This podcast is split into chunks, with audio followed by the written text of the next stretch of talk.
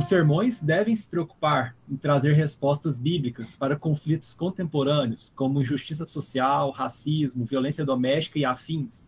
E se sim, como fazer para não nos tornarmos reféns de tais agendas? Perfeito. É, eu acho que a gente tem que lembrar, sim, que as Escrituras são a palavra de Deus viva e eficaz para toda a humanidade, em todos os tempos, em todas as culturas. E como palavra de Deus viva e afiada, ela fere as culturas de formas diferentes. Então, sempre você vai achar aplicações específicas que vão que vão ferir mais um certo grupo de uma certa forma ou outro de outra forma.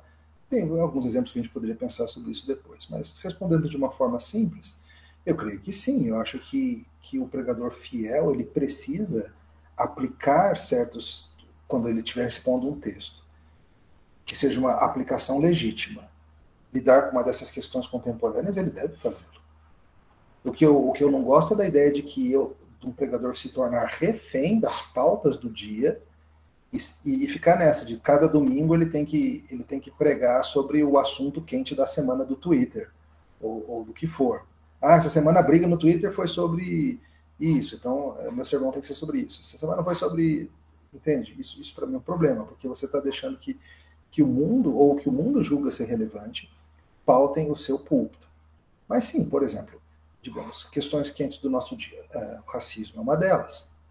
Se eu estou pregando sobre um, um dos muitos textos que fala sobre o ser humano ter sido feito à imagem de Deus, uma doutrina maravilhosa, que é da doutrina da imagem de Deus, eu posso legitimamente fazer uma aplicação nesse sentido.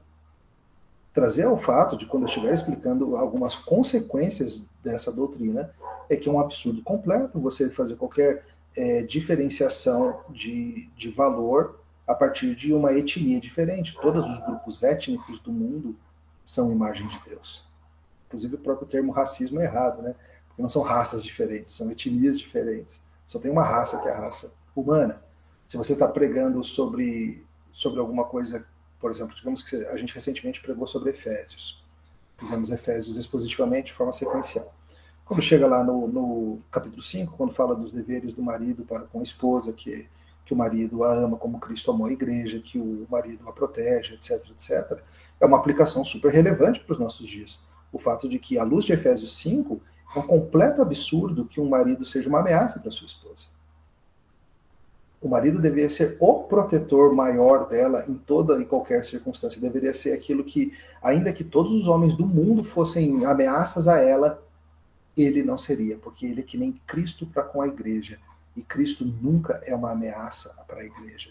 Cristo é sempre o protetor da igreja até o seu próprio sangue ser derramado.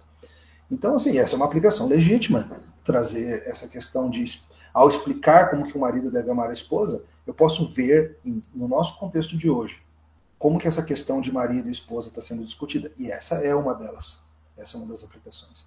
Então não é que eu vou sair a cada domingo caçando um texto que possa tratar de aborto, que possa tratar disso ou daquilo, mas eu não posso me furtar ao explicar o texto, trazer as aplicações que toquem nas questões que são contemporâneas.